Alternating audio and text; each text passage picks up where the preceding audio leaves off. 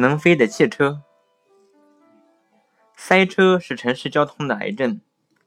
当你的汽车夹在无数汽车中间，既不能前进又不能后退的时候，你真想长一对翅膀，赶快飞离这个地方。所以，许多人幻想设计一种能飞的汽车，可以把汽车设计成直升机，但是螺旋桨太占地方，用气球升空，街道上方的障碍物也太多。根据物理原理，可以提出这样一个设想。就是在汽车的下面装两个能迅速旋转的圆筒，当圆筒迅速旋转时，汽车就会腾空而起。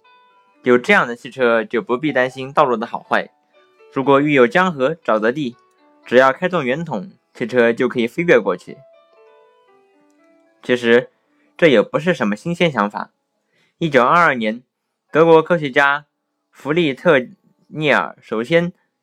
提出用转筒来代替船帆，他改装了一艘大帆船，用两个高十八点五米、直径二点八米的转塔来代代替风帆。当然，船的航向应该和风向有一个合适的角度才行。一九二五年，一艘这样的船只只靠着两个巨大的转筒驱动着横渡太平洋成功，船速是五米每秒。美国宇航局曾实验。在飞机的机翼下面装上能高处旋转的转筒，可以提高飞机的升力。这样的飞机可以拔地而起，不需要飞机场。为什么旋转着的圆筒会产生升力呢？运动场上的旋转球会给我们一些思考。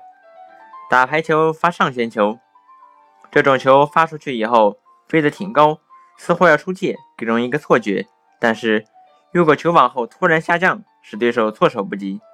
棒球手也会投出令人生畏的旋转球，使对方无法预测运球的运动轨迹。原因是因为球的旋转受到一个横向的力。